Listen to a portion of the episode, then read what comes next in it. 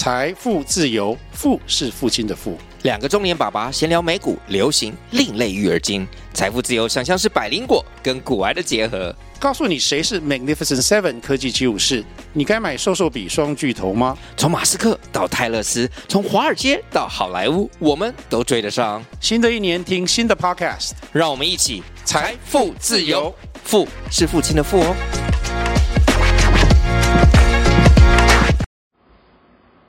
Hi, good morning, everyone. 大家早安，我是邓哥，欢迎来到美股天天说，台股天天聊。今天呢，我们先来谈论今天开场白的话题是：为什么股市还是一直跌？为什么喋喋不休？那什么时候才是止跌的讯号出现呢？我们来浅谈几个看盘的这一个泥端。看能不能找出答案出来。OK，这一波的下跌呢，有几个重要的因素。好，我们看盘呢，就是看趋势，趋势在哪里，往哪个方向走。这一盘这一波的这个下跌，第一个重点就是短线在几个月当中，很多 AI 族群的个股的涨幅超出它的基本面太多，也就是超涨。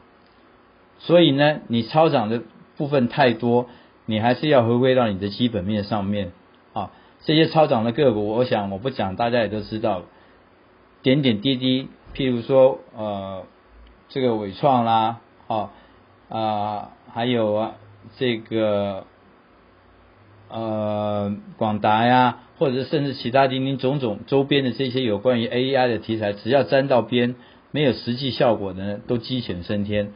好了，现在呢，就是到这个时间。你出来混，就是出来要有有要还回的一天。那超涨的部分呢，在这一个美国公债殖利率高升之下，在这个以阿战争、以巴战争没有解决的这个纷争当中，你当然股价就会受到一定的修正。好，而且我们最明显、最直接看到的就是大盘整个成交量的萎缩。很明显，在七八月份的时候都有五六千亿、四五千亿的成交量，现在呢，大家看一看，只有两千多亿，这代表的后面的含义就是有很多人套牢在上面，现在在等解套。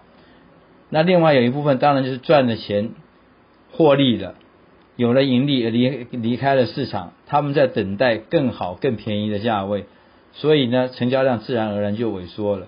所以讲到这边为止。怎么样才能看得出来这个大盘会止跌呢？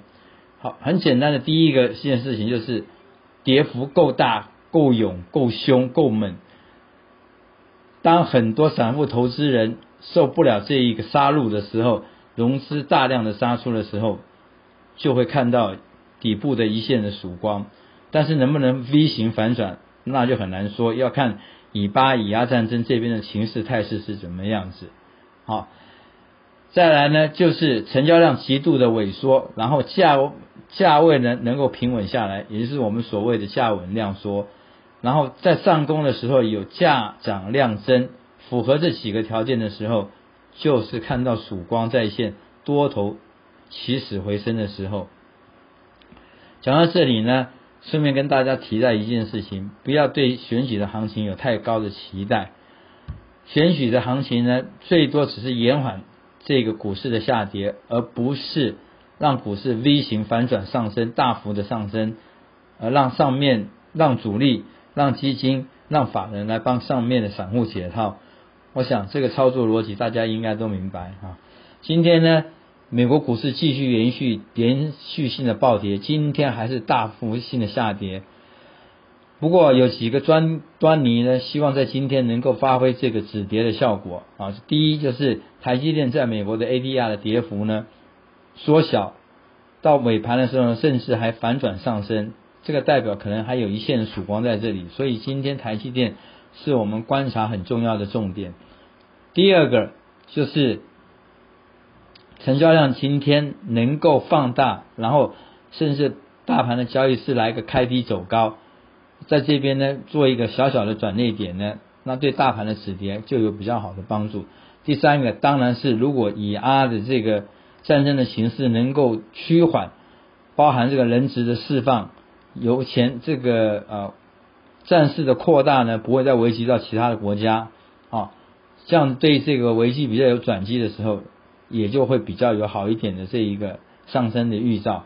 再来就是假设今天开盘之后真的有恐慌性的下跌，就像之前邓哥跟他跟大家报告的，融资如果今天有大幅的杀出的话，也就说是有一个反弹的契机。OK，好，这个就是我们个人对看盘的这个看法的分析跟解析，希望对大家呢有所共鸣。如果呢你有好的这个看法，有好的想法，也可以回馈给我们大家，让大家来共同分享这个市场。好了，今天到这边就告一段落，祝福大家操作顺利，智慧与幸运在我们身边，拜拜。